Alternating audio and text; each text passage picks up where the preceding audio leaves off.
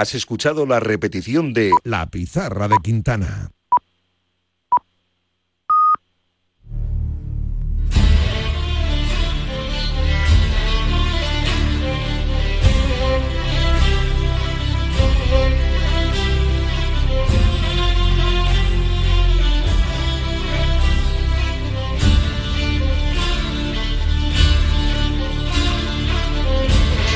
Amigos, muy buenos días. Eh, bienvenidos una semana más a Tenazón, a vuestro programa de esta radio del deporte, de esta radio que hace afición. Bienvenidos a este último programa del otoño, al antepenúltimo del año y al programa que ya está llamando a las puertas de la Navidad. Hace cuatro días estábamos comiendo las uvas y en un par de semanas lo volveremos a hacer. Así que entre medias han sido para nuestros oyentes cientos de jornadas de pesca, de caza, de tiro deportivo, de galgo, de montería, de cetería y de actividades relacionadas con nuestros deportes. De aquí, Radio Marca, pues os desea a todos cuantos disfrutáis, a todos cuantos presumís de hacerlo y de defender todas estas actividades, a todos aquellos que no se esconden por realizarlas y por supuesto a toda nuestra audiencia dedicamos el programa 571 que ya arrancamos saludando, como hacemos todas las semanas, a, la voz más dulce de marca y a quienes nos ayudan a realizar el teléfono. Pero siempre empezamos por Dulce María Rojo, San José Dulce. Muy buenos días. Muy buenos días. Se acaba el otoño, ¿eh? Una de tus estaciones favoritas. Pues sí, ya se acaba. Se acaba el día 22. Empieza el invierno ese día y yo espero que ese día me toque la lotería, pues no me ha tocado ningún año a lo largo de mi vida. Y creo que ya estoy en la lista para que me toque. A lo mejor es este año. Ya te queda menos entonces. Ya me queda nada, ya nada. Ya somos dos a los que nos ha tocado nunca el gordo de la lotería, pero yo tengo una ilusión que no veas. En fin, a ver, que nos toque a todos, ¿eh? eh que le toque a Javi Fernández en los controles técnicos, siempre le toca currar, a ver si le toca un día al gordo y se coge unas vacaciones, se marcha a su Galicia ¿eh? y, y, ya verás que bien se lo pasa. Y que le toque a Jesús Pérez Baraja o a Chur Rodríguez en la producción que si les toca a ellos, me toca a mí. Así que igual la semana que viene venimos con la pandereta ¿eh? y, no hacemos nada, nada más que, tomar una copa a vuestra salud. En fin, que, que sabéis que os habla Leonardo de la Fuente Prieto. Nunca me falta ese sentido del humor, así que dicho esto, vamos ya con el eh, sumario que tenemos para hoy. En primer lugar, vamos a hablar con Mónica Martínez, que es ecotoxicóloga miembro del Instituto Regional de Investigación y Desarrollo Agroalimentario y Forestal de Castilla-La Mancha, del IRIAF. Su grupo de trabajo, junto al Grupo de Investigación de Toxicología de Fauna Silvestre del Instituto de Investigación en Recursos Cinegéticos del IREC, ya tienen los primeros resultados del estudio del proyecto Regula, donde han investigado las posibles causas de la mortalidad de liebres y conejos en nuestros campos en la sección Compañero del Alma, compañero, y siguiendo con la investigación en caza, hablaremos con Saúl Jiménez Ruiz, doctor en veterinaria, investigador y postdoctoral Juan de la Cierva y miembro del Grupo de Investigación en Sanidad Animal y Zoonosis GISAZ con sede en Córdoba. Recientemente hemos vuelto a saber de la muerte de varios perros de Reala afectados por la enfermedad de Auyeski y queremos que Saúl Jiménez nos cuente cómo va evolucionando esta enfermedad vírica y cómo afecta a nuestros perros de montería. Y en la sesión de pesca charlaremos con la tetracampeona de España de pesca de mar costa, Sandra Gómez Pimpollo. Esta deportista valenciana de Masamagrel consiguió el pasado fin de semana en Melilla su cuarto entorchado nacional y queremos que nos cuente cómo fue esa prueba y qué espera de las próximas citas internacionales a las que tendrá que acudir para defender a España. Este va a ser nuestro menú para el programa 571 que esperamos que sea de vuestro agrado. En tu mesa, en tu cocina, que no falte el producto de Cantabria. Sabe a norte. Miel con denominación de origen. Sabe a norte. Mermeladas y fruta ecológica. Sabe a norte. Dulces y postres con nuestra leche y mantequilla. Con los productos de Cantabria, la Navidad sabe a norte. Oficina de Calidad Alimentaria. Consejería de Desarrollo Rural, Ganadería, Pesca y Alimentación. Gobierno de Cantabria. Bueno, pues nos vamos con el santoral para este sábado 17 de diciembre. El calendario nos recuerda que se celebran los santos de Adela, Adelaida, Adelardo, Albina, Albina, nuestra amiga Albina, Alicia, Ananías, Azarías, Elías, Jacob y Teófanes. A todos muchas felicidades. Y hoy tenemos un recuerdo especial para nuestro amigo fallecido Pachi Andión. Este domingo se cumplen cuatro años de su adiós, de aquel accidente en Soria, pero Pachi Andión sigue en el recuerdo de muchos de sus amigos, entre otros nosotros. Un segundo. Tiempo suficiente para enamorarse, para dar un beso, para brindar con amigos, para iniciar una aventura, para dar el primer paso, para elegir qué comemos, para marcar un destino en el mapa, para dar me gusta. Cada segundo se suben a Internet 6 millones de fotografías y más de un millón de vídeos. Cada uno tiene su historia y su escenario. Busca el tuyo en provinciadevalladolid.com. Vive cada segundo. Diputación de Valladolid.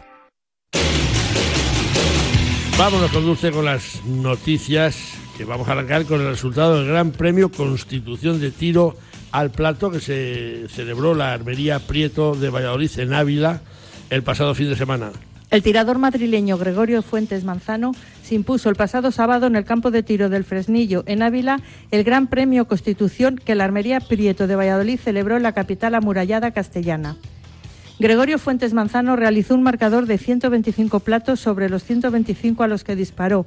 Un pleno incontestable para este campeón del mundo que sigue cosechando triunfos allá por donde va.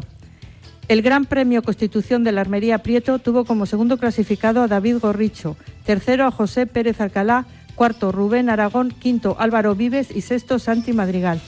Enhorabuena a los 75 participantes en esta competición disputada en la modalidad de foso universal. Enhorabuena a todos, pero especial al campeón, porque 125 de 125 para un Gregorio Fuentes Manzano intratable. Finalizamos con más tiro porque en este caso en Compact Sporting, porque la Armería La Parra celebra este sábado su trofeo de Navidad de la modalidad de Compact. El campo de tiro de El Vínculo en Almansa acoge este sábado la tirada de Navidad 2023 de Compact Sporting. La Armería de los Hermanos La Parra de la localidad almanseña organiza este encuentro lúdico deportivo que arrancará a partir de las 10 de la mañana de este sábado, a la distancia de 100 platos, teniendo la tirada un coste de inscripción de 70 euros. Como premio se entregarán a los tres primeros clasificados de cada categoría vales descuento para comprar productos de la marca Castellani por valor del 25%, el 20 y el 15 del artículo adquirido. Además, la Armería Hermanos La Parra ofrece como regalo de Navidad a todos los tiradores inscritos una bolsa o una camiseta térmica por cada inscripción, valorada en 80 euros, con lo que el reclamo para los tiradores no puede ser mejor para concluir esta campaña de 2023 de Compact Sporting. Suerte para todos y que ganen los mejores.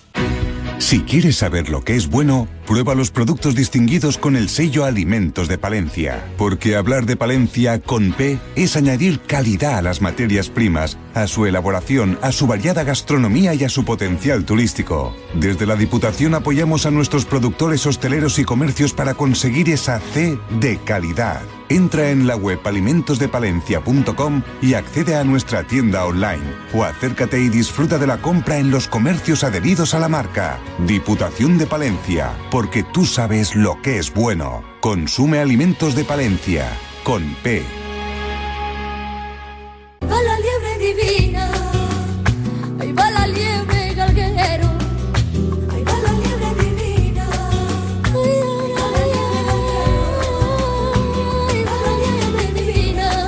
pocas veces se oye este año lo de ahí va la liebre y garguero. Desgraciadamente, muy pocas veces están escuchando. Hace 20 meses hablamos eh, del herbicida el glifosato con Mónica Martín, que es ecotoxicóloga, miembro del Instituto Regional de Investigación y Desarrollo Agroalimentario y Forestal de Castilla-La Mancha, el IRIAF. Su grupo de trabajo, junto al grupo de investigación de toxicología de fauna silvestre del Instituto de Recursos Cinegéticos del IREC, estaban realizando un estudio sobre el glifosato, el proyecto Regula, o Regula, no sé, será Regula, para conocer cómo afecta su empleo en la diferente fauna, principalmente sobre la nieve ibérica. Mónica y su grupo han acabado este estudio ahora ya tienen más resultados y conclusiones que queremos conocer. Eh, muy buenos días, Mónica Martín, bienvenida a Telezón de Radio Marca. Hola, buenos días. Muchas gracias por la, por la ocasión de poder contar nuestro proyecto. Para nosotros es un placer, estuviste Estuviste con nosotros hace 20 meses, vuelves ahora. La semana pasada hablamos con tu compañero investigador Rafa Moteo sobre, sobre los problemas que afectan a la pelirroja con esas semillas blindadas. Y como anunciamos también en ese programa la semana pasada que íbamos a hablar contigo, pues, Pues eh, aunque ya esto es una pullita de las que lanzo yo, nuestro compañero en Radio Intereconomía, Marco Ruiz Espín, pues ya ha dicho que tú eres su fichaje, que cuando él... es cosas de Marcos, que enseguida todo es de él. Los demás no tenemos nada. Marcos es nuestra Mónica. Bueno, pues nuestra Mónica estaba palabrada y Mónica está ahí. ¿Qué es lo que pasa? Háblanos qué es lo que pasa con esas liebres eh, que hace 20 meses empezasteis ese, ese estudio y ahora ya tenéis resultados. Pues, a ver, con este proyecto, el proyecto Regula, que bueno, que quiero decir que es un proyecto que ha sido financiado por la Federación Extremeña de Caza eh, y llevado a cabo en, en de Extremadura, pues hemos llevado a cabo eh, el estudio de la exposición a fitosanitarios, eh, así como la prevalencia de enfermedades víricas, tanto en libre como en conejo, eh, concretamente la mixomatosis y la hemorrágica vírica en conejo. Y también hemos estudiado diferentes parámetros reproductivos tanto en machos como en hembras, eh, con el fin de ver si hay algún tipo de efecto a un nivel eh, eh, de organización biológica superior, como puede ser el poblacional. ¿Y, y qué conclusiones estáis sacando de- de- del impacto Pues- del glifosato? Bueno, a ver, eh, nosotros hemos estudiado más pesticidas o más fitosanitarios, no solamente el glifosato. Hemos hecho diferentes técnicas analíticas, de cromatografía, y hemos analizado una batería de, de residuos, hasta 56 fitosanitarios diferentes. Y los resultados pues muestran que pues tanto libres como conejos están expuestos a un gran número de fitosanitarios. O sea, expuestos queremos decir que hemos detectado esos residuos en contenido gástrico. Hemos detectado hasta 10 sustancias activas o 10 fitosanitarios, ¿no? Y el que más prevalece sí que es verdad que ha sido el glifosato, que también es verdad que, eh, que era de esperar debido a que es, el, es uno de los fitosanitarios o el fitosanitario más usado a nivel español, así como a nivel internacional. Por lo tanto, pues también es verdad que si es el más usado, pues al final es el que los animales a lo mejor están más expuestos, ¿no? Y vamos, es lo que hemos detectado. Pero este glifosato se echa en España de- desde la década de los 70. Está claro que donde se echa afecta, pero, pero es que también está afectando a, a liebres o a conejos en montes donde, donde no se emplea. En, en principio no se emplea, ¿no? Claro, vamos a ver, nosotros aquí hemos detectado que los animales están expuestos, que potencialmente pueden estar sufriendo eh, unos efectos subletales, porque es verdad que en ninguno de los casos hemos detectado eh, concentraciones compatibles con una intoxicación aguda o letal, sino que son concentraciones más bajas, lo que nos da a entender, ¿no? lo que sugiere que eh, los animales están expuestos de forma crónica, también un poco en parte debido a la periodicidad de lo que son los tratamientos fitosanitarios en el campo, a estos compuestos. Por supuesto que además de estos problemas, pues existen otros muchos problemas. Pues como eh, decía Rafa Mateo en la entrevista del otro día, pues Mm. el, el hábitat, ¿no? El hábitat desde la intensificación agraria ha cambiado muchísimo, las la pérdida de lindes, eh, o sea, hay muchos, hay muchos factores y este es uno más. Bueno, recordamos que hablamos con Mónica Martín, la principal investigadora del proyecto Regula, sobre cómo afectan fitosanitarios, sobre todo glifosato, a la liebre y también a los conejos, ¿no? Pues se están viendo menos conejos. Sí, sí, y además nos ha sorprendido bastante el hecho de que hemos detectado en conejo una prevalencia hasta superior en, en residuos que los detectados en la liebre. Ujú. Pues vaya un panorama que, que- que nos espera. Nos ha dicho que el trabajo lo financia la Federación Extremeña de Caza, que es donde habéis realizado el estudio. Eh, ¿Paséis los resultados a los Ministerios de Agricultura o de Medio Ambiente o, o no quieren saber nada? Eh, bueno, es que todavía, bueno, esto, el, el proyecto acaba de terminar y ahora nos dispondremos a elaborar las publicaciones científicas que saldrán en los próximos meses. Luego también, sí, o sea, quiero también comentar que luego también hemos, eh, hemos, hemos eh, eh, perdón, em, estudiado la prevalencia de enfermedades víricas y sí que hemos detectado que aquellos animales eh, procedentes de áreas tratadas, porque los animales eh, fueron cedidos por eh, cotos extremeños, que también quiero agradecer a las sociedades de cazadores que nos permitieron, nos, que nos cedieron esos, esos animales y que siempre tuvieron una buena disponibilidad en ayudar en este proyecto. Y los dividimos entre animales procedentes de áreas tratadas con fitosanitarios y animales procedentes de áreas libres, entre comillas, de fitosanitarios, porque principalmente eran áreas ganaderas, por lo tanto los tratamientos fitosanitarios son menores. Y sí que hemos detectado que aquellos animales procedentes de áreas tratadas eh, presentan más probabilidad de, de tener lesiones compatibles con mixomatosis que aquellos de áreas no tratadas y en- encima de no desarrollar anticuerpos. Es decir, pensamos que la enfermedad le puede, les puede, les puede acusar de forma más aguda a estos animales, o sea, tener menos capacidad para afrontar esta enfermedad que los animales de las zonas no tratadas, perdón, o, libres de fitosanitarios. Sí, porque lo que, lo que, le, lo que le resta es, eh, por decir, le resta salud a esos animales, fuerza para, para aguantar una, una enfermedad producida por un fitosanitario. Se quedan más, no sé si estériles, más débiles, pero es eso en, en definitiva lo que les va pasando, ¿no? Claro, esa es nuestra sospecha. Entonces ahí pues estamos, que es donde queremos profundizar en, la, en los próximos proyectos. Eh, ¿no? Profundizar en esos mecanismos que están detrás de, de esos efectos subletales que estamos observando. Mónica, y en los eh, el glifosato, aparte de la agricultura, se usa en otros muchos eh, ambientes, incluso los urbanos. ¿Vamos a tener glifosato para rato? ¿Se puede sustituir por otro herbicida menos perjudicial? A ver, eh, o sea, este es un tema muy polémico y que es muy delicado y, problemático, bueno. Y yo creo que más que sustituirlo, yo creo que tenemos que pensar en dejar de consumir tanto fitosanitario, tanto glifosato como otros fitosanitarios que a lo mejor, pues, que no realmente, pues, no hacen falta. Pensar más en positivo, en plan, a lo mejor, eh, pues lo de los jardines que estábamos diciendo, que a lo mejor un jardín con malas hierbas, entre comillas, pues es una fuente de polinizadores, que al final, pues, es un recurso que también nos ayuda en otros en otros ambientes o que un barbecho pues que también lo mismo pues tiene una variedad de plantas que a lo mejor que es verdad que a lo mejor eh, tiene o sea a algunos no les gusta pero al final es, un eh, también tiene más biodiversidad a nivel tanto vegetal como animal no de también de Claro. insectos y luego Claro. eso también refugio y al final pues lo que decía Rafa con esos insectos la- los pollos de perdiz se, se alimentan no si no hay esos insectos pues los pollos de perdiz a lo mejor pues no los tienen y bueno y por, y por lo tanto la cadena trófica que es que, que está relacionada con todos estos sistemas a- agrarios Echamos, eh, echamos la cosa que en España eh, se echa esto, pero se echa en Europa, en toda Europa. ¿Pasa igual en, en el resto de las eh, naciones europeas con estos productos? claro pensamos que es- o sea es posible o sea esto es- yo creo que sí que se podría trasladar a otros países europeos o, o del mundo. Eh, porque es verdad que el uso del glifosato en este, en este caso pues es que es enorme o sea es que es el pesticida o el fitosanitario más utilizado prácticamente en el mundo o sea pero es que son toneladas ingentes de lo que se usa.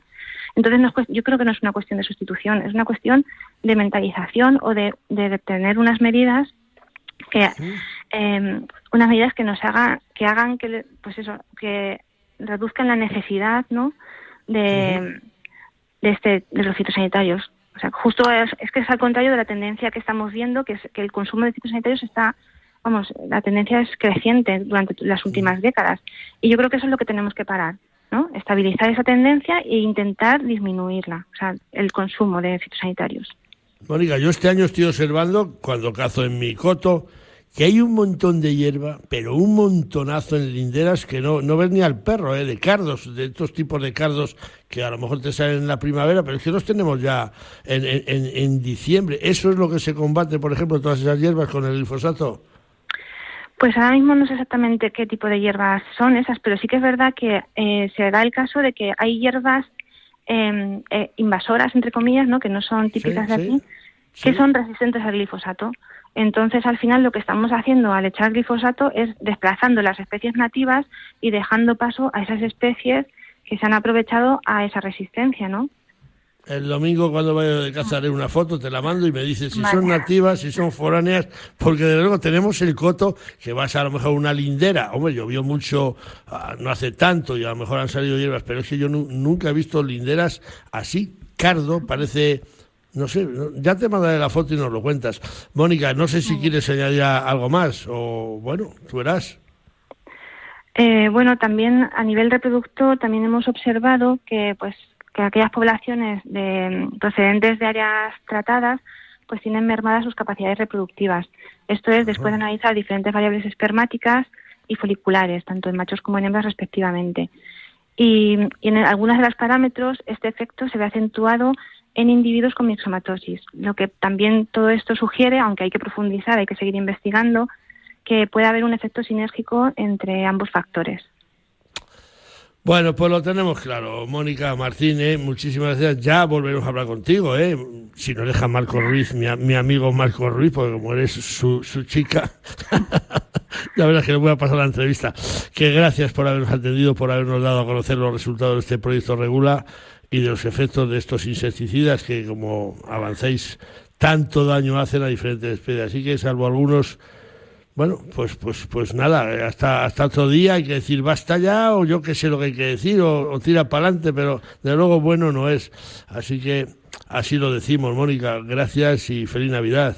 Muy bien, muchísimas gracias a vosotros. Por el servicio. Dios. Gracias. Chao. Dios. Yo soy de toro, yo. Bodega Estancia Piedra. Enología y gastronomía para tus cinco sentidos. Disfruta de una experiencia inolvidable que te llevará al corazón de la región zamorana de Toro. Bodega Estancia Piedra está especializada en el enoturismo y la realización de eventos en su finca y bodega. Los viñedos de Estancia Piedra forman la mayor parcela del viñedo antiguo de Toro y el vino resultante aporta una grandísima calidad, un producto auténtico que representa el carácter de las tierras del Duero.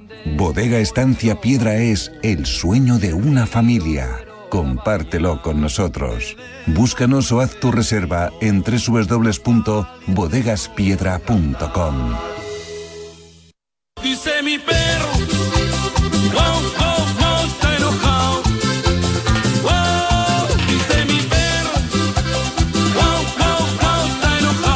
Bueno, pues de investigadora a investigador. Tenemos un programa hoy con mucha ciencia por medio. Vamos a hablar con Saúl Jiménez Ruiz, que es doctor en veterinaria, investigador postdoctoral Juan de la Cierva y miembro del grupo de investigación en sanidad animal y zoonosis GISAD, con sede en mi querida Córdoba. Recientemente hemos vuelto a saber de la muerte de varios perros de Real afectados por la enfermedad de Oyeski, una enfermedad que se contagia en los perros cuando muerden algún jabalí infectado. Estamos en plena campaña de caza y queremos saber algo más de esta enfermedad que recientemente pues ha atacado a varios perros en Granada. Saúl Jiménez, muy buenos días, bienvenido a Telazón de Radio Marca. Muy buenos días, un placer. Un placer para nosotros. Hoy tenemos un programa muy, muy científico. Acabamos de hablar con Mónica Martín, ahora te toca a ti. Recientemente hemos sabido, eh, Saúl, de, de- de varios perros de Reala que han muerto por la enfermedad de Auyeski en Granada. Explica a nuestra audiencia, así someramente, aunque ya lo tratamos en su día con tu compañero Nicolás Urbani, ¿qué, es esta enfermedad? Bien, vamos a ver. La, enfermedad de Uyeski es una enfermedad infecciosa producida por un herpes virus que afecta a un gran número de especies animales, destacando los suidos, cerdo y jabalíes, que causa sintomatología nerviosa, respiratoria y reproductiva, así como grandes, graves repercusiones tanto a nivel sanitario como económico. Y esporádicamente esta enfermedad puede afectar a otras especies, entre las que se encuentra el perro, donde se manifiesta con un cuadro nervioso de curso generalmente sobreagudo y resolución fatal que conduce a la muerte rápida de los animales infectados. ¿vale? Y luego, por otra parte, es importante destacar que la enfermedad de Uyeski en ningún caso afecta al ser humano. Yo creo que la enfermedad de vírica es relativamente nueva en España. No sé si se detectó hace cinco o seis años y no sabemos si se está expandiendo o está fijada en algún sitio. Eh, ¿Por dónde se ha detectado casos de Oyeski en España? Sabemos que afectó en Orense a perros de allí, ¿eh? y al parecer ahora la Sierra de Baza, en la Alpujarra de Granada. Eh, ¿Es una cosa puntual o hay más por ahí? Pues eh, bien, lo primero que habría que diferenciar en esta cuestión es si nos referimos a la enfermedad en cerdo o a la enfermedad en perro, ya que hay, hay connotaciones eh, muy diferentes respecto a las medidas de lucha frente a la enfermedad en uno y otro. Los primeros reportes de la enfermedad en, en jabalí en nuestro país son de principios de, lo- de los años 2000.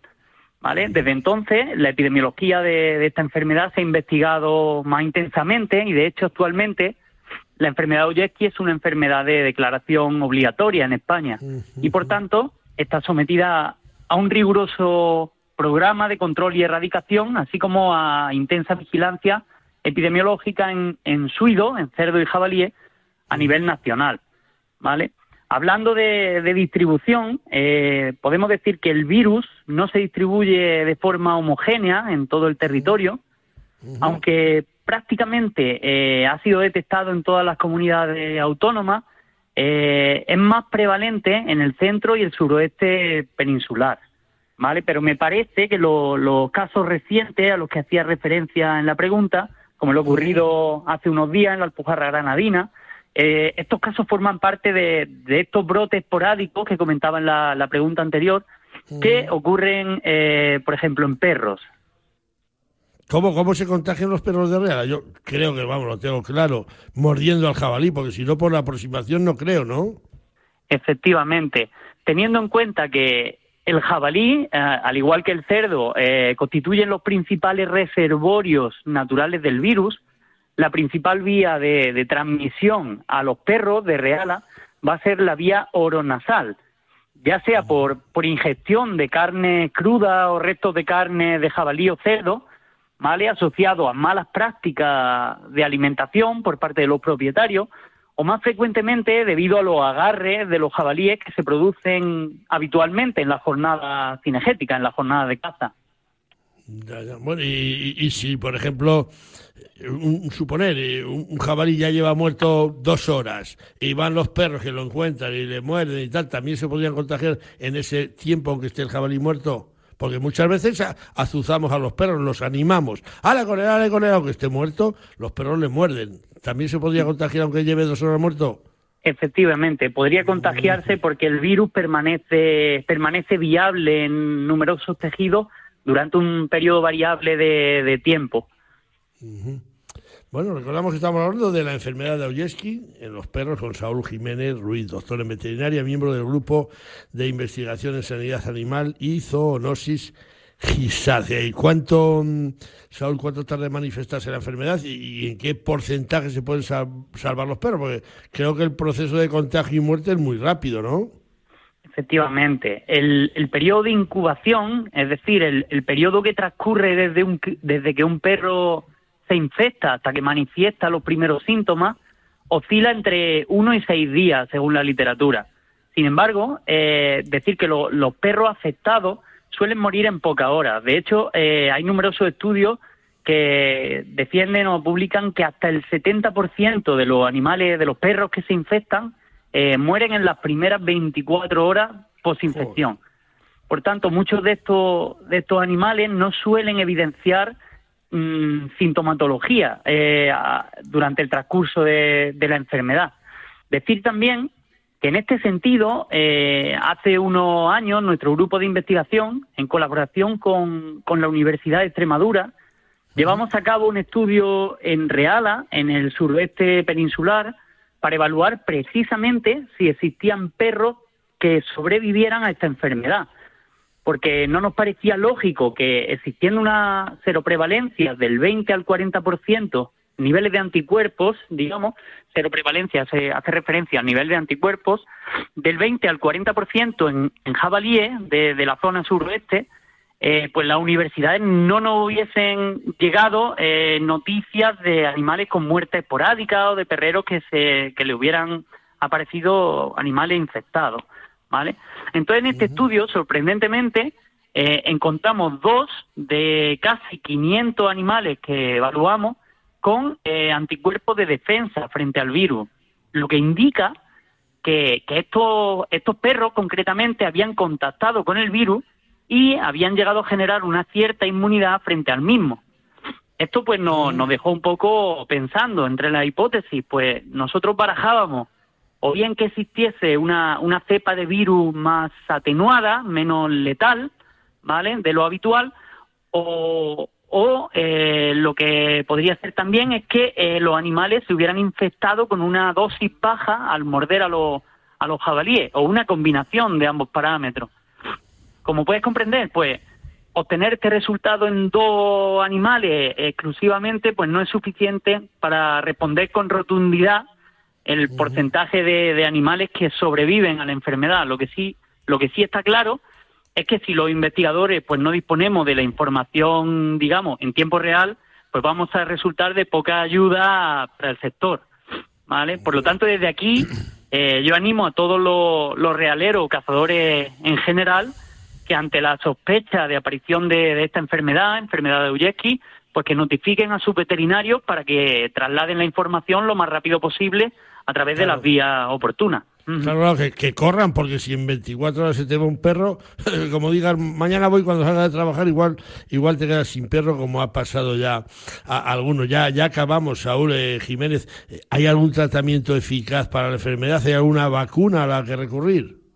Pues eh, lamentablemente, una vez que el perro entra en contacto con el virus y se infecta, eh, no existe tratamiento efectivo, por lo que a menudo eh, debemos considerar la eutanasia con vista a poner fin al sufrimiento de los animales, porque la, la sintomatología incluye, incluye síntomas eh, nerviosos que pueden ser bastante graves. eh, son animales que empiezan hipersalivando, tienen dificultad eh, respiratoria, digestiva, con temblores, tienen un prurito tan intenso que en ocasiones hace que, lo- que los animales se autolesionen y, y tienen numerosas heridas cutáneas en la cabeza, en las extremidades y demás durante el, el- el leve tiempo que están vivos antes de que, de que finalmente causen la muerte.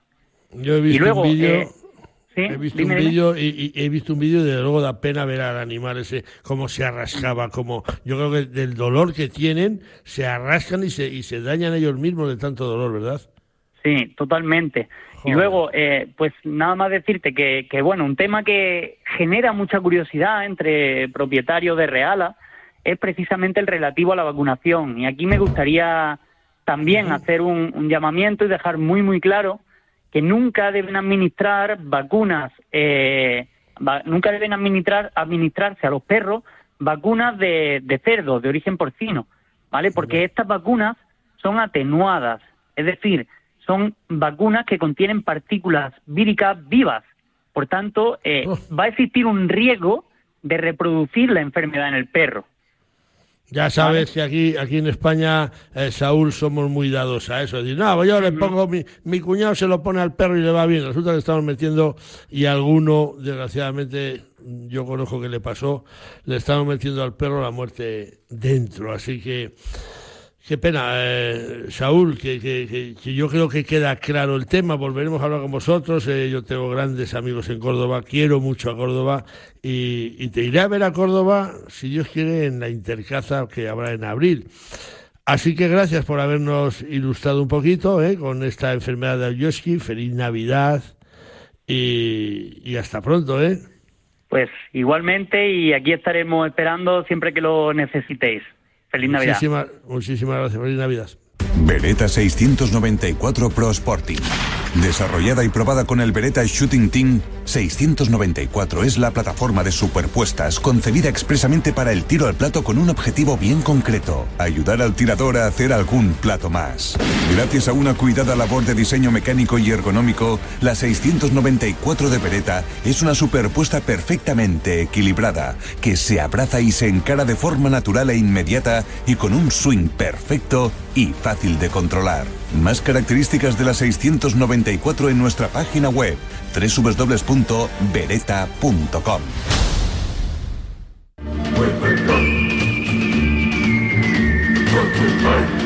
Suena la música de Santiago Ballesteros de su sección Pleitos Tengas y los Ganes, que seguro que ellos está escuchando con más ganas, porque Santiago Ballesteros se nos va de vacaciones, es el último programa que hace este año y no le veremos, no le escucharemos hasta, hasta el año que viene. Santiago Ballesteros, muy buenos días.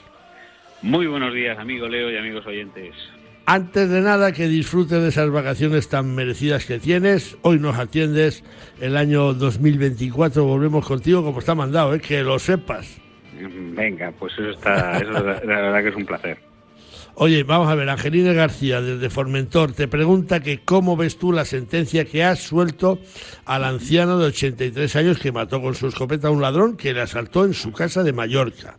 La Fiscalía decidirá si recurre la sentencia y la magistrada del caso y Angelines quieren saber si el anciano, al que era la segunda vez que le habían robado, si no ha pagado ya bastante con tener que soportar este atropello en su domicilio.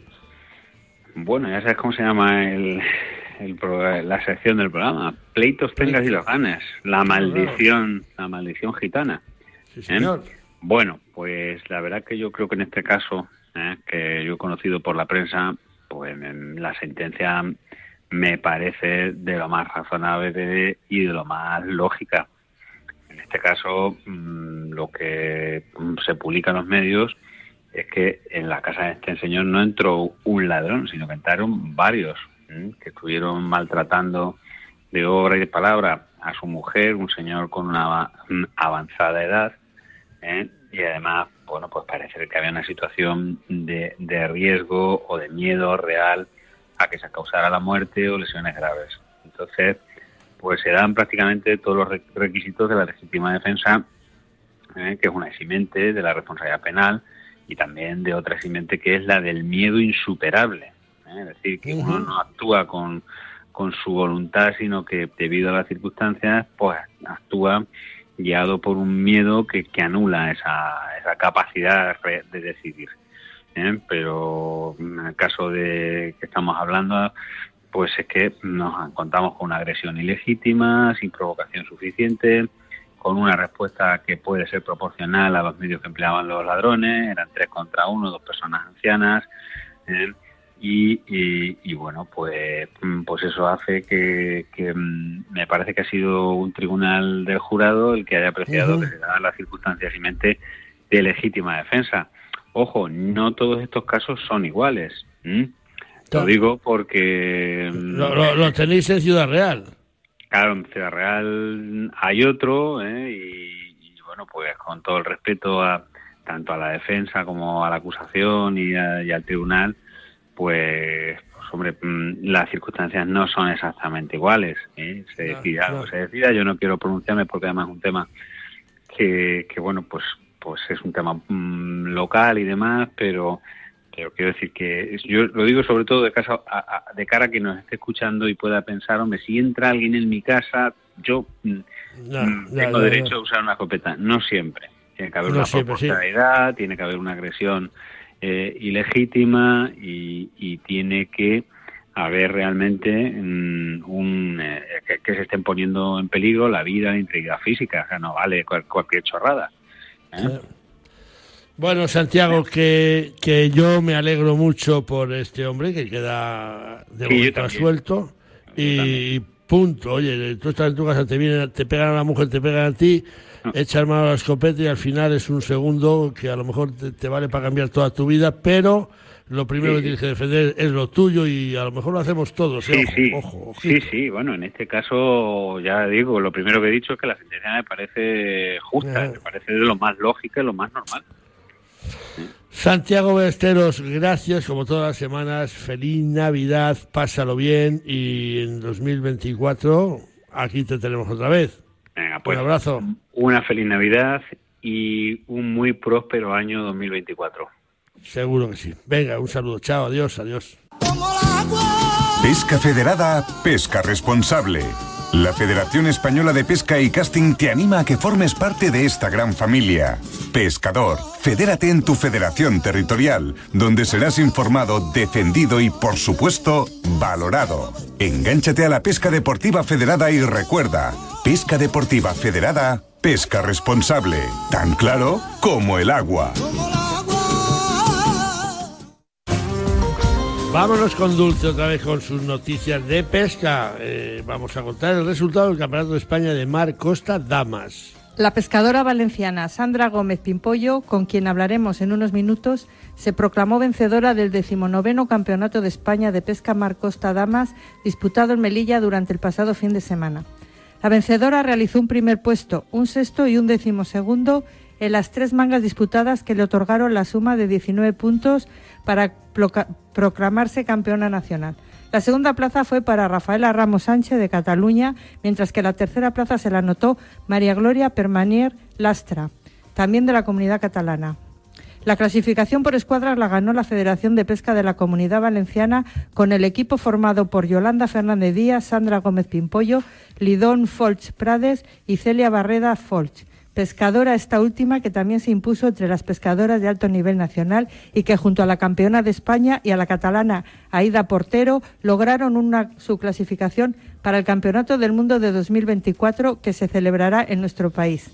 Enhorabuena a todas las pescadoras. Enhorabuena y concluimos con el avance del último Campeonato de España de esta temporada. Las playas de la localidad cántabra de Laredo acogen desde este jueves y hasta este sábado el 53 Campeonato de España de Selecciones Autonómicas y la Concentración Nacional de Mar Costa en su categoría masculina. Este Campeonato de España es clasificatorio para el Campeonato del Mundo y es el último campeonato programado entre las competiciones de la Federación Española de Pesca y Casting. El Campeonato de España se disputa a tres mangas de cuatro horas de duración cada una de ellas y al final de la prueba se emitirán tres clasificaciones, dos de ellas para todos los deportistas inscritos por sus federaciones autonómicas en los respectivos boletines de participación oficial y la otra se confeccionará únicamente entre los deportistas inscritos en el citado boletín que al finalizar 2022 tenían la condición de deportistas de alto nivel. La prueba contempla también ascensos y descensos a esta categoría de alto nivel. Suerte para todos y que la pesca les acompañe. Esta Navidad desconecta en una posada real. Esta Navidad degusta las rutas del vino. Esta Navidad allí, en Castilla y León.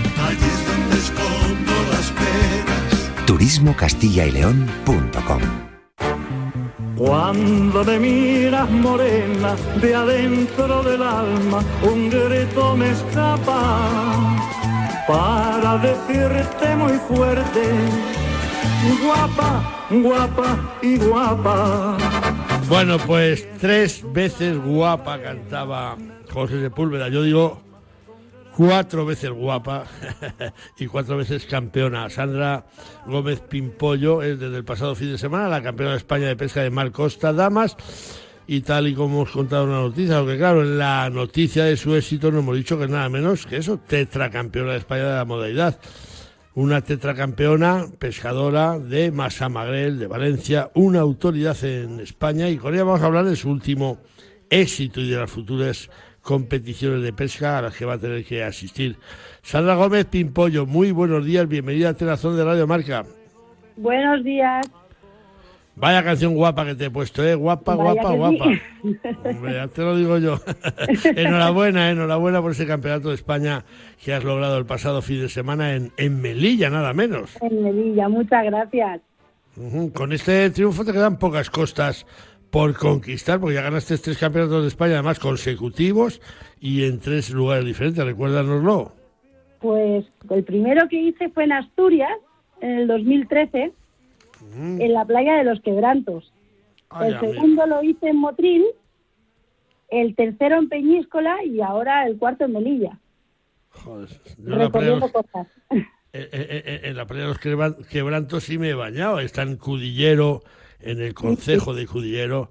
Qué, qué bonita. ¿Y Una cuál de, los cuatro, cuál de los cuatro campeonatos de España que, que has ganado, con, con cuál te quedas? ¿Cuál es el que te hizo más ilusión o, o el que más te costó ganar? El de Melilla. Este, el último. Este último. Sí, este último ha sido muy bonito. Yo, yo, bueno, pues he visto eh, que efectivamente ha habido mucha igualdad. Eh, ha sacado Sí. tres puntos a la subcampeona Rafaela Ramos y ocho a María Gloria Permañer. eh, muchísima igualdad, ¿eh? Ha estado muy duro, la verdad, y muy bonito a la vez. Sí, y, y, y 30 peces en tres mangas, creo que ha sido tu resultado. Sí, la verdad es que durante el día no lo tenía muy fácil, pero llegaba la noche y ahí me defendía bastante, la verdad. Melilla se está in- involucrando mucho, mucho en la pesca, ¿no? Colabora muy activamente. Mucho. Sí, colabora la con la Federación es que Española. es. Sí, es preciosa. Yo no, no la conozco. Fíjate que hacen hasta un campeonato para prensa. Y Digo, joder, qué buenos son. Llevan a pescadores, a, a periodistas.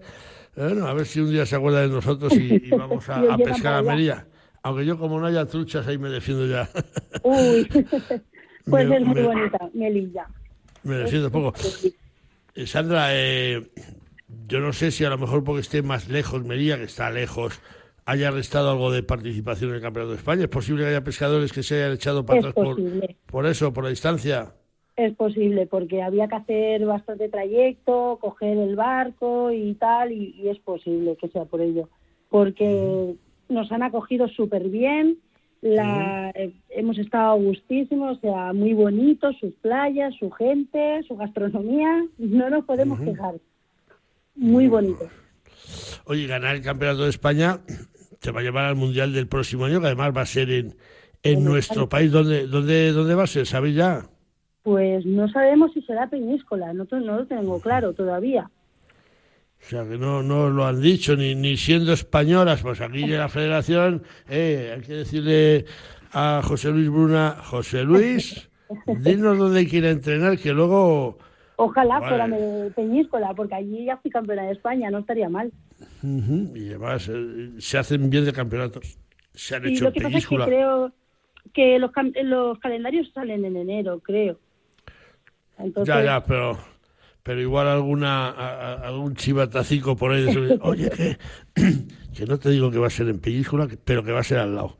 bueno, pero yo creo que sí, ¿eh? Va a Ah, ahí, ahí. ahí vais a tener que, que ir a por todas. España, Bueno. en España, siendo tan buenísimas como sois, pues, pues, pues habrá que ir a por ello, ¿no? Hombre, hay que entrar a matar desde el primer día, madre mía. Y encima en casa. En casa, en casa. Ahí, ahí vas a llevar con, con afición y todo, con... Ahí me con- llevan todos. ¿De cuánto hay de Peñíscola más a Madrid? No habrá mucho. no, un, igual dejamos en 100 kilómetros. Tengo la de casa. Te digo yo que, que- que te van a aparecer por ahí pancartas que ya, que ya lo verás. ¿eh? Sandra Gómez Pimpollo, Madre tetracampeona de España de pesca de, de mar eh, Costa. Escucha, eh, de momento ya conocemos a dos compañeras que van a estar contigo en el Mundial, a Aida Portero y a Celia Barreda. Sí. Ahora os tendréis que juntar eh, para preparar el campeonato, ¿no? Claro, y en trenes y la verdad es que hacemos un equipo muy chulo, lo tiene muy- lo tenemos muy bien montado. Nos vamos Ujú. una semana antes a hacer entrenes, a hacer piña, a hacer equipo y está muy bien montado, la verdad.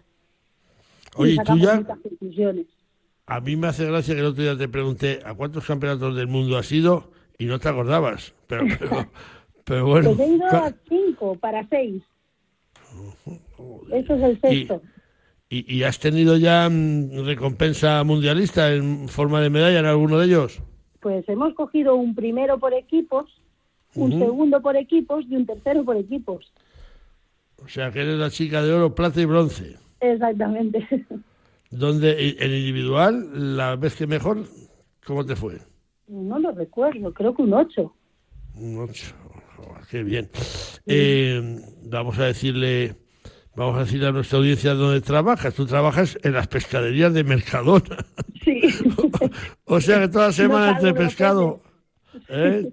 Madre toda la semana en- entre peces, limpiando pescado y los fines de semana pescarlos. Pescarlos. Lo mío es el pez. Bueno, que igual vas a tener que firmar un contrato con Mercadona ¿eh? para llevarle los peces o, o- o haces captura y suelta, como es de suponer. Hacemos captura y suelta, sí. Hacemos Bueno, y si trincas un día una luminita que dices, bueno, me apetece, no la vas a ir a comprar, digo yo. Pues la voy a poner ahí encima del mostrador. Claro, claro. La- Todo queda te en la- casa. te la comes y tan y tan y tan a gusto. Eh, no sé, tienes tienes eh, eh, niños, hijos, descendientes, tu, tu pareja pesca, no pesca, ¿cómo lo haces? Mi pareja, mi pareja hace baloncesto y tengo tres niños. Tengo faena por, por todos los lados. Tres chicos los tres. no, dos niñas y un niño. ¿Y cómo llevan el tema de la caña? Pues mira, el del medio y la pequeña no veas cómo le dan. Mi Sí. mayor no quiere. Pero bueno, bueno, bueno. Bueno, ahí están haciendo sus pinitos. Y cuando ven a su mamá que hablan de ella en los medios de comunicación, los periódicos y tal, no, no se animan, no dicen, esta es mi madre. ¿eh? Uy, ya lo creo. Ellos lo llevan muy, muy bien. Ellos lo llevan genial. El tener a la mamá ahí arriba les encanta. ¿Cómo se llama tu niño el que no quiere ser pescador? Sofía, es que es la mayor, tiene una edad difícil. Era pescadora, era pescadora. Y además Ya. buena. Ay, amigo, entonces está en la edad de 14, 15. Con 16 años, pues ya está un poco así. Sofía, hija, Sofía, tienes que hacerte pescadora. Que Volver a la caña. Eso ¿eh? le dijo. Pero bueno, el del medio le da, le da bien, ¿sabes? Y encima el agua dulce. O sea que Ah, sí. qué bueno, qué bueno. Sí, sí. Pues eh, Sandra Gómez Pimpollo, yo no sé si quieres a- a añadir alguna cosina más. Me imagino que se lo dedicas a tu familia y a tus amigos, sobre todo. Pues nada, muy bien. Ah, Pues agradezco al Consejo Superior de Deporte que me han, me han otorgado la medalla Qué bueno. y eso me hacía muchísima ilusión, la verdad. La medalla al mérito deportivo. Sí, y me- también me, lo ofre- me la dieron allí, en Melilla. O sea que súper, súper bien. Pues eh, será de las últimas que ha, que ha dado el Consejo Superior de Deportes, porque esta misma semana creo que ha dimitido el ¿Ah, presidente. Sí, esta Pues, semana pues, dimitía, sí. Ostras, no lo tenía en conocimiento, mira. Pues esa me la no- he llevado yo. Espérate, no vaya a ser que me equivoque yo y en vez de ser el Consejo sea... Pero eh, alguien del Consejo, creo que sí, que el Consejo Superior de Deportes ha dimitido. ¿Franco se llama el presidente? o- Sí, sí, Fran- sí. Pues, pues el señor Franco ya no es Ah, ¿no? presidente. No. Pues mira, la primera mira, tenía. guarda, guarda la foto que tiene más mérito todavía. Para el recuerdo. Más valor todavía. Bueno, Sandra Gómez, eh, que muchísimas gracias por atendernos, eh, por tu simpatía, por tus triunfos, cuatro veces campeona de España, cualquiera se dice pronto, pero hay que Muchas gracias. Gracias Así a vosotros. Gracias y feliz Navidad para ti y todos los tuyos y a ver si el año que viene en ese mundial que va a ser en España os tenemos aquí a todo el equipo como campeona del mundo que yo creo que vais a andar muy muy muy cerca. Yo ya verás. Muchísimas gracias a vosotros. Venga Sandra, gracias, adiós, adiós. Aire libre, ríos limpios, montañas vivas. Un mundo rural donde redescubrir las cosas importantes de la vida. Vente, a un paso tienes el paraíso del siglo XXI. Zamora, enamora. Patronato de Turismo, Diputación de Zamora. Vámonos con la palabra de perro. Dice mi perro que a un par de semanas para concluir el año 2023 no está de menos hacer un pequeño balance sobre cómo ha resultado estos 12 meses para los deportes que semana tras semana nos ocupan en este programa, para la caza, para la pesca o para el tiro deportivo. Un año que se va a completar y que es posible que se cierre con más paladas de cal que de arena, aunque finalmente cada uno hablará de la feria según le fue en ella. Mi perro dice que en lo referente a la caza está claro que cerramos un mal año. La reina de la caza menor pasa por malos momentos en prácticamente toda España y de no ser por los propios cazadores que hemos puesto freno a su caza y tal vez al acabar el año estaríamos asistiendo a una debacle perdicera sin parangón. Por si fuera poco, no vimos que la Real Federación Española de Caza hiciera algún signo que fuera digno de elogio, como por ejemplo suspender este año los campeonatos de caza menor con perro, que seguramente los cazadores deportivos hubieran respaldado de buen grado. Afortunadamente las cacerías eh, de mayor, y siempre tocamos madera, este año están resultando más limpias que otros años y ha habido hasta la fecha menos accidentes y buenos resultados, con lo que habrá que dar gracias a Dios por esta circunstancia.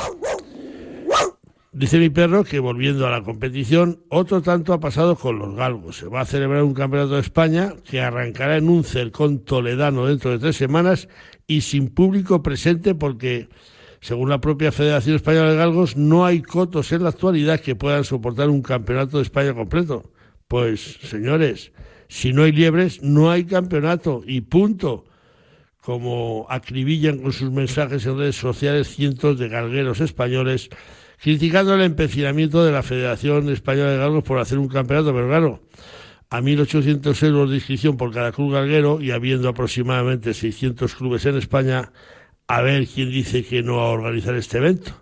Menos mal que Nava del Rey pondrá, esperemos que así lo sean, sus liebres salvajes en campo abierto y es posible que mejore una competición que este año estaba de sobra. Mi perro dice que para concluir este pequeño resumen, pequeño porque no hay más tiempo, nuestros pescadores deportivos han vuelto a ser quienes más triunfos internacionales aportan al deporte español, mientras que los tiradores deportivos, a pesar de tener un año que no ha sido malo, lo cierto es que el año próximo tenemos Juegos Olímpicos y hasta ahora solo hay una tiradora clasificada para la cita en París. Cierto que se puede clasificar alguno más y yo creo que Alberto Fernández lo hará, pero va a estar muy difícil la cosa, aunque en otras modalidades de tiro no olímpicas el año sí ha sido bueno para nuestros tiradores. En fin, que habrá años mejores o así lo esperamos todos. De momento, feliz Navidad, ha dicho mi perro y el equipo de Atenazón así os lo desea a todos de corazón. Ha dicho mi perro. ¿Sabes lo que es la caza? Pues la caza, además, es Protección de cultivos y ganado. es seguridad en las carreteras, Es equilibrio entre especies. es una oportunidad para el medio rural. Es parte de nuestra esencia. Pensemos sin clichés ni tabús sobre la caza, una actividad necesaria y sostenible. Junta de Castilla y León. Vámonos con la especie que sí la tenemos en Castilla y León, como es el escaramujo o tapaculos. El escaramujo, o a veces también llamado en España tapaculos, es el fruto pomáceo de los arbustos del género rosa, tales como la rosa mosqueta y en particular de la rosa canina o rosal silvestre. Esta fruta silvestre suele ser de color rojo anaranjado, pero en algunas especies puede variar hasta el morado oscuro y el negro. El escaramujo es comestible en crudo, resultando en fresco una excelente fruta- fuente de vitamina tras quitarle las semillas pilosas y es apto para la confección de mermeladas, confituras y jaleas. Asimismo, de las semillas del escaramujo se puede extraer un aceite muy apreciado en perfumería. El escaramujo tiene un alto contenido en vitamina C, entre 1.700 a 2.000 miligramos por cada 100 gramos de producto seco, lo que lo convierte en una de las fuentes vegetales más ricas de esta vitamina. Contiene vitamina A, D y E y flavonoides antioxidantes. Como remedio natural se le atribuye la capacidad de prevenir infecciones de la vejiga y se dice que ayuda en casos de mareo o migrañas. Son conocidas también sus propiedades antidiarréticas, por lo que en España tiene la denominación vulgar de tapaculo, pues su alto contenido en taninos hace que cause estreñimiento. Durante la Segunda Guerra Mundial, los escolares británicos tenían asignada la tarea de recolectar escaramujos. Con estos frutos se fabricaba jarabe de escaramujo, una excelente fuente de vitamina C. De esta manera se reemplazaban las importaciones de naranjas interrumpidas por el bloqueo naval de los submarinos alemanes. Mi tierra sabe a vendimia, a jamón curado, a leche fresca, a verdura tierna, a trigo dorado, a pan reciente, a rico asado. Mi tierra tiene mil sabores auténticos porque mi tierra es tierra de sabor. Disfruta de la marca de calidad de los productos de Castilla y León. Junta de Castilla y León.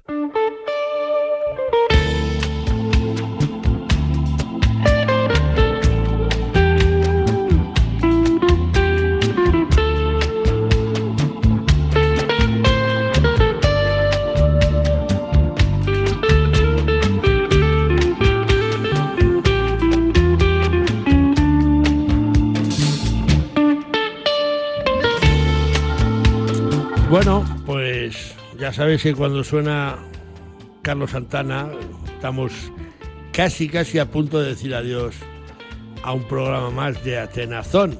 Llegamos a la sección Dicho Queda, que es donde nuestros oyentes y amigos nos envían nos envían sus dichos eh, semanales y nos lo envían al correo atenazón@gmail.com dichos y también sugerencias que si podemos nos interesamos por ellas y tratamos de atenderlas.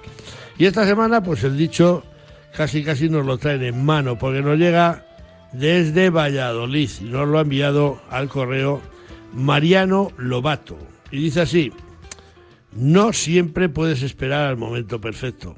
A veces tienes que atreverte a saltar. Así que si nos lo envió desde Valladolid Mariano Lobato, pues, pues dicho queda, amigos. Así que dicho queda. Ponemos punto y final al último programa del otoño. Y la semana que viene estaremos eh, pues casi casi tocando la pandereta. Así que damos las gracias a quienes nos ayudan a realizar la telazón, a Chus Rodríguez y Jesús Pérez Baraja en la producción, a Javi Fernández en los controles técnicos.